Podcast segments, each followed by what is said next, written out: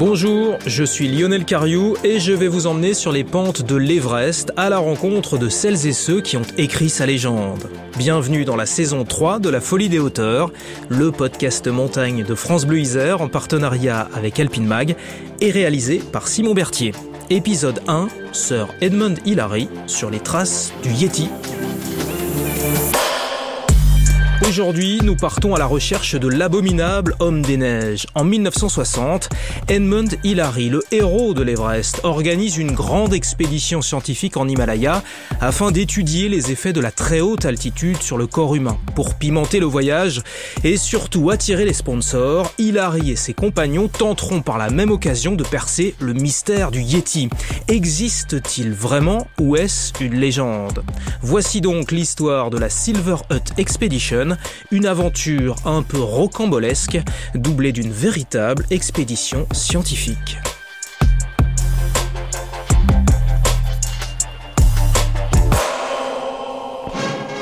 Le plus haut sommet du monde, l'Everest, est vaincu. Les habitants de Katmandou, capitale du Népal, ont fait un accueil triomphal à l'équipe victorieuse. Le Sherpa Tenzing, leur compatriote, son camarade de cordée, le néo-zélandais Hillary, et les autres membres de l'expédition que commandait le colonel Hunt. Le 29 mai 1953, à 11h30, Tenzing Norgay et Edmund Hillary entrent dans l'histoire. Ils sont les premiers à se hisser sur le toit du monde à 8848 mètres d'altitude. Tenzing Norgay devient un héros national au Népal. Quant au néo-zélandais Edmund Hillary, apiculteur de profession, il est anobli par la nouvelle reine d'Angleterre, Elisabeth II, et devient sœur Hilary. C'est auréolé de cette légende qu'en 1959, Hilary décide de monter une nouvelle expédition en Himalaya. Cette fois-ci, ce sera une expédition scientifique montée en collaboration avec le docteur Griffith Pugh, qui était le physiologiste de l'expédition de 1953. Les deux hommes veulent étudier l'adaptation de l'organisme en très haute altitude et savoir aussi s'il est humainement possible de gravir l'Everest sans apport d'oxygène artificiel. Très vite, ils délaissent l'Everest pour se focaliser sur un autre géant himalayen, le Makalu, cinquième sommet du monde à 8485 mètres d'altitude, et conquis en 1955 par des Français, tous équipés de bouteilles d'oxygène. Pour se passer de cette aide de l'oxygène artificiel, Pew et Hilary misent sur une acclimatation quelque peu radicale. Leurs grimpeurs passeront six mois dans une cabane construite à 6000 mètres d'altitude. Ce refuge en forme de tonneau et constitué de panneaux d'aluminium portera le nom de Silver Hut, la cabane d'argent, et elle abritera un laboratoire complet pour les expériences scientifiques. Mais il faut de l'argent, beaucoup d'argent pour financer cette longue et coûteuse expédition. Hilary réussit à convaincre un géant américain de l'édition, le World Book Encyclopedia. Et pour rendre le projet plus attrayant, le vainqueur de l'Everest a trouvé un argument imparable. L'expédition scientifique à proprement parler sera précédée d'une chasse au Yeti.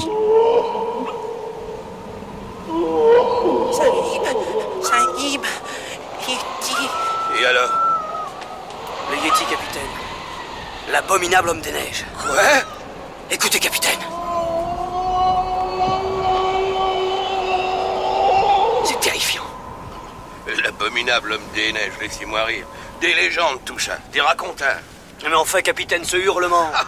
Mais personne ne l'a jamais vu, ce fameux Yeti. Mais si, cher capitaine Haddock, vous aurez reconnu au passage Tintin au Tibet de Hergé. Le Yeti a bien été aperçu par des soviétiques et c'était le 12 août 1958. On a appris en effet ce matin par l'organe de la jeunesse communiste de l'URSS que le chef du groupe hydrologique de l'expédition soviétique qui a exploré le Pamir l'été dernier a pu observer l'homme des neiges.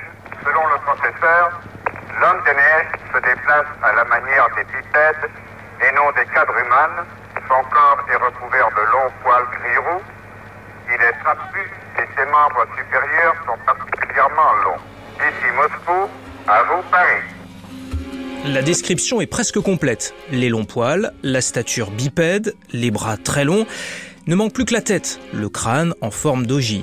En 1951 déjà, une expédition de reconnaissance à l'Everest, menée par Eric Shipton, avait photographié sur un glacier une empreinte laissée par le Yeti. Le cliché fit le tour du monde, ce qui contribua à populariser en Occident le mystère de cet animal par ailleurs très présent dans les cultures populaires en Himalaya. À l'époque, il y a une véritable interrogation sur son existence et il est donc logique que l'on cherche à savoir si le Yeti est réel ou s'il s'agit d'une légende. Cet engouement en tout cas permet à Hilary de monter son projet. Les préparatifs peuvent donc commencer.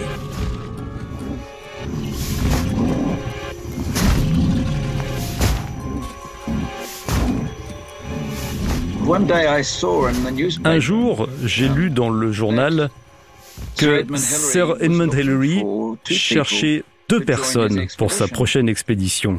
Une expédition en Himalaya sans plus de détails.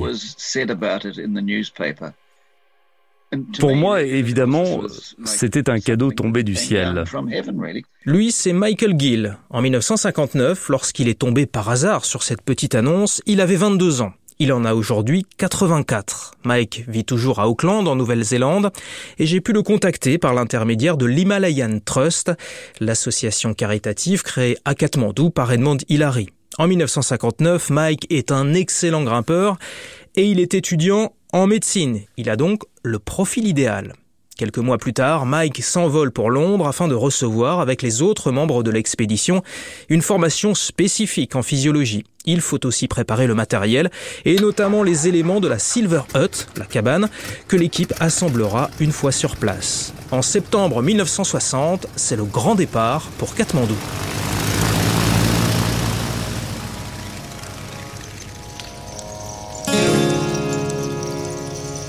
Comme convenu, l'expédition débute par une chasse au Yeti. Hilary a choisi pour ses recherches la vallée du Rollwalling. Vers 5500 mètres d'altitude, sur le glacier du Ripimou, il installe un poste d'observation avec une longue vue et des appareils photo à déclenchement automatique. L'équipe dispose aussi de sifflets censés reproduire le cri de l'abominable homme des neiges. Enfin, les explorateurs sont équipés de fusils hypodermiques pour attraper l'animal vivant et rapporter ainsi la preuve incontestable de son existence. D'un côté, j'étais assez sceptique euh, sur tout ça, mais en même temps, c'était une merveilleuse opportunité de grimper en Himalaya à 6000 mètres d'altitude tout en cherchant euh, le Yeti. On n'a pas vraiment aperçu de Yeti, mais on a vu des empreintes dont les Sherpas nous disaient que c'était celles d'un Yeti. En fait, on a pu démontrer que ces empreintes étaient celles d'un renard. On nous a apporté euh, une peau présentée comme celle du Yeti, mais c'était celle d'un ours bleu du Tibet. Une main de Yeti aussi, qui finalement était une main humaine. Et puis on a vu un scalp, certainement la pièce la plus intéressante dont on nous disait que c'était un scalp de Yeti. Et euh, Ed l'a pris pour le montrer à des savants. Sir Edmond Hillary est de passage à Paris pour faire examiner par des scientifiques son scalp. Il n'a pas trouvé de Yeti et je crois qu'il faut lui demander s'il y croit toujours à ce Yeti. Sir Edmund, do you still believe in the Yeti? Well, I don't think I've ever really uh, expressed my feelings, uh, my belief that the Yeti did exist at all. Euh, Sir Edmund précise qu'en fait, il n'a jamais prétendu d'une manière formelle que le Yeti existait. Mais alors pourquoi est-il allé à la chasse au Yeti s'il n'y croyait pas? That, then, that, why did you go there and look after it? Well, I think I'm like most people. I'd uh, like to examine the evidence and try and find out whether or not the Yeti really does exist. Oui, Edmund dit que comme tous les gens, euh, il veut aller sur place et voir si vraiment il existe ou non. En décembre 1960, Sir Hilary est invité à la télévision française. Il tient entre ses mains le fameux scalp prêté par le monastère de Kumjung. Les téléspectateurs découvrent alors à l'écran ce qui ressemble à la partie haute d'un crâne pointu et recouvert de poils. Sur le plateau se trouve aussi Bernard Heuvelmans. Il est zoologue et s'intéresse aux animaux inconnus ou disparus, des animaux dont l'existence même est discutée, comme le Yeti. Il a d'ailleurs écrit un livre intitulé Sur la piste des bêtes ignorées. Alors, on lui pose la question. Croyez-vous que ce scalp soit un véritable scalp de Yeti? Euh, Jusqu'à présent, je répondrai oui, avec des réserves. Euh, J'ai montré autrefois dans mon livre sur la des bêtes que, euh, d'après les courants de poils euh, sur ce scalp présumé, il devait s'agir d'un scalp authentique et non pas d'une pièce de cuir prise soit sur le dos d'un animal, soit sur quelque autre partie d'un animal connu. Euh, si ce n'était pas un scalp, il me semble que tous les courants de poils devraient aller parallèlement à cette espèce de crête. Or, il se présente perpendiculairement alors jusqu'à preuve du contraire, je crois à l'authenticité de ce scalp. Eh bien, la preuve du contraire, la voici. Après analyse, il s'avère que le scalp a été confectionné, probablement deux siècles plus tôt, avec des poils de cérou, une sorte de chèvre chamois qui vit en Himalaya. Ce n'est donc pas un scalp de Yeti. Retour trois semaines plus tard sur le même plateau de télévision. Pensez-vous que Sir Edmond Hillary, lui, lorsque nous avons eu cette conversation à Troyes, était au courant? Est-ce qu'il nous a bluffé Oui, incontestablement. Je savais d'ailleurs moi-même que c'était un faux, mais je ne pouvais pas l'affirmer parce que j'avais la pièce en main et la pièce me disait le contraire à ce moment-là. Je crois que c'est ça le point de vue scientifique. Mais alors, pour quelle raison nous aurait-il bluffé? Quel intérêt y aurait-il à fabriquer des faux scalps euh, ce n'est pas lui qui a fabriqué ce scalp, mais je crois que son intérêt, c'est de trouver une excuse à l'échec de son expédition. D'un côté, c'est vrai, Hilary n'a ramené aucune preuve ni de l'existence, ni de l'inexistence du Yeti. Mais derrière cette aventure se cache une authentique expédition scientifique qui, elle, va connaître un véritable succès. Pendant que Ed Hillary promène son scalp de Yeti de Chicago à Londres en passant par Paris, le reste de son expédition rejoint la vallée du Mingbo où doit être assemblée la Silver Hut, le laboratoire d'altitude imaginé par Griffith Pugh, le physiologiste. Il faut 310 porteurs népalais pour acheminer tout le matériel. La cabane en forme de tonneau est construite sous un col, à l'abri du vent et des avalanches, à 5800 mètres d'altitude. Elle mesure 6 mètres de long sur 3 de large. D'un côté, le lieu de vie avec une table et huit couchettes pour les alpinistes, au milieu un poêle et à l'autre bout du tunnel, un laboratoire complet avec notamment un vélo d'appartement pour les tests d'effort. À chaque extrémité du tube argenté, il y a une fenêtre par laquelle on peut admirer les montagnes de l'Himalaya. C'est donc ici, dans ce cadre majestueux, que huit cobayes vont passer six mois, donc tout un hiver, à 5800 mètres d'altitude. Le tout sans oxygène artificiel. Michael Gill, qui n'est déjà pas bien épais, perd quelques kilos, mais globalement, comme la plupart de ses camarades, il supporte plutôt bien ce séjour prolongé au pays de l'oxygène rare. Et puis, ils ne s'ennuient pas. Ils sont ici pour faire des expériences inédites à cette altitude. À quoi ressemblait une journée type? On avait un protocole très bien planifié pour les expériences que nous avions à mener. Le matin était consacré aux mesures entièrement, Beaucoup de ces mesures consistaient à voir ce qui arrivait quand on faisait des efforts à cette altitude et avec des intensités différentes. Ce qui est compliqué euh, si vous êtes à l'extérieur en, marchant, par exemple. Donc on avait un vélo d'appartement et on pouvait régler la friction des roues, augmenter cette friction pour augmenter l'intensité de l'effort. Donc on pouvait aller d'un exercice facile à un effort euh, qu'on ne pouvait pas endurer plus de 5 minutes. Et pendant ce temps-là, eh bien, on soufflait dans des sacs pour récolter des échantillons d'air qui provenaient des poumons et on les mettait dans des tubes. On mesurait aussi le niveau d'oxygène dans le sang et puis les effets secondaires potentiels. On a fait ça à différents stades de notre travail. Et puis il y avait bien d'autres expériences à mener, telles que des cardiogrammes par exemple. Donc c'était la première fois qu'on faisait vraiment une mesure de la performance physique en altitude. Jean-Paul Richalet est professeur de physiologie à l'université Paris 13. C'est un spécialiste de la haute altitude et il a lui-même participé à de nombreuses expéditions. Et c'était les premiers à, montrer qu'il y avait une, une, baisse très sensible de cette performance physique. Il y a moins d'oxygène dans l'air, donc il y a moins d'oxygène qui arrive dans les muscles, et forcément, eh nos muscles ne, peuvent pas produire autant d'énergie euh, qu'au niveau de la mer. Et là, ils ont fait, ils ont fait une première mondiale, c'est-à-dire que, alors pas à la Silver Hut, mais euh, dans la troisième partie de l'expédition, quand ils sont partis sur le Makalu, ils ont monté une bicyclette à 5440 mètres et ils ont fait pédaler quelques personnes, euh, les membres de l'expédition au Makalu, euh, à 7440 mètres. C'était vraiment le record mondial, et c'est resté très très longtemps le record mondial du test d'effort euh, fait le plus haut. Et on s'aperçoit qu'à à 7004, eh bien, on perd 60% de nos capacités physiques. Et c'est là où ils sont aperçus qu'en fait, le rythme cardiaque maximal, c'est-à-dire celui que vous atteignez vraiment quand vous êtes à, bout de souffle, au, au, bout de votre effort, diminuait avec l'altitude. Normalement, notre cœur, quand on fait un effort maximal au niveau de la mer, on peut, on peut aller jusqu'à 180, par exemple, pulsations par minute. Eh bien, à 7004, le cœur était euh, bloqué, entre guillemets, à, à 140 pulsations. Donc ça, c'était une première découverte euh, majeure, même si il, ne connaissait pas le mécanisme. Maintenant, on connaît mieux par des études de, biologie moléculaire, de biologie cellulaire, euh, par quel mécanisme se fait cette euh, protection du cœur. À l'époque, ils ne savaient pas, mais ils ont, c'était les premiers à observer ce phénomène. La science, c'est bien beau, mais Mike Gill et les autres cobayes restent des grimpeurs avant tout. Alors, ils décident de gravir la pyramide la plus proche.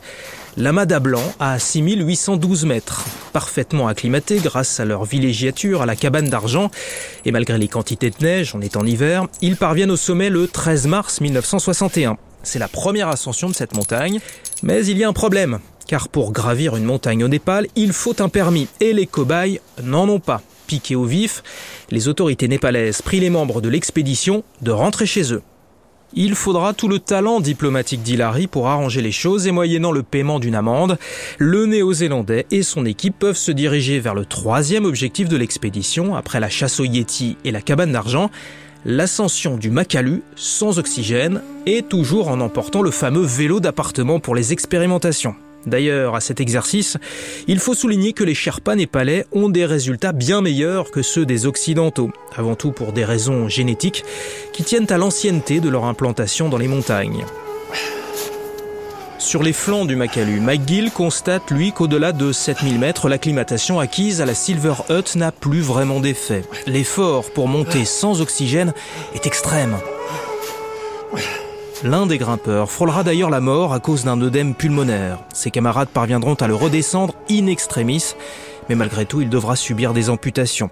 Sir Edmund Hillary, lui, est victime d'un accident cérébrovasculaire au camp 3 à 6400 mètres. Il s'en remettra vite, sans dommage, mais pour lui, l'aventure est terminée et il ne remettra plus jamais les pieds en très haute altitude.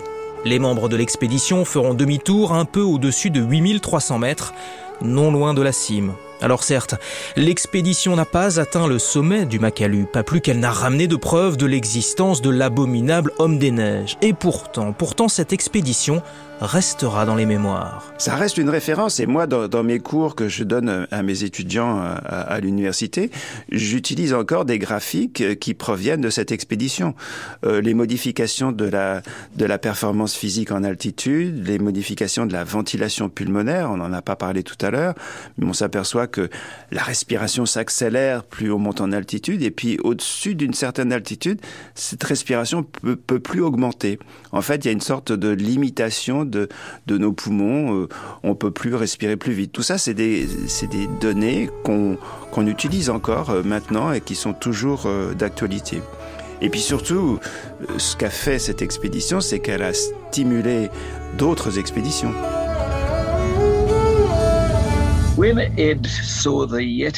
Quand Ed a vu le scalp du Yeti et qu'il a dit qu'il aimerait l'emmener à Paris et Chicago pour le faire examiner par des scientifiques, ils ont écrit dans l'accord qu'il paierait une petite somme d'argent, environ 500 dollars. Mais il était aussi dit, vous construirez une école dans le village de Kumjung et vous emploierez un professeur dans cette école pour qu'il enseigne aux enfants. C'était totalement lié à, la chasse au Yeti et à la Silver Hut Expedition. Et Edmund Hillary a construit des écoles et des hôpitaux. Il a été le premier à le faire et c'est devenu la vocation de sa vie. C'est donc à Kumjung que Hillary construisit sa toute première école dès 1961 puis il créa l'Himalayan Trust Foundation pour aider l'un des pays les plus pauvres au monde, le Népal. Il fut rejoint dans cette nouvelle aventure par son amie, la journaliste Elizabeth Howley, dont je vous parlerai dans le prochain épisode de La Folie des hauteurs. Depuis, le scalp est retourné à Kumjung, la cabane d'argent a été démontée. Quant à la Silver Hut Expedition, elle fit donc avancer la science et l'éducation au Népal. Et ça, ça valait bien un vrai faux scalp de Yeti. La Folie des hauteurs, saison 3, un podcast de France Bleu Isère en partenariat avec Alpine Mag, Simon Berthier à la réalisation.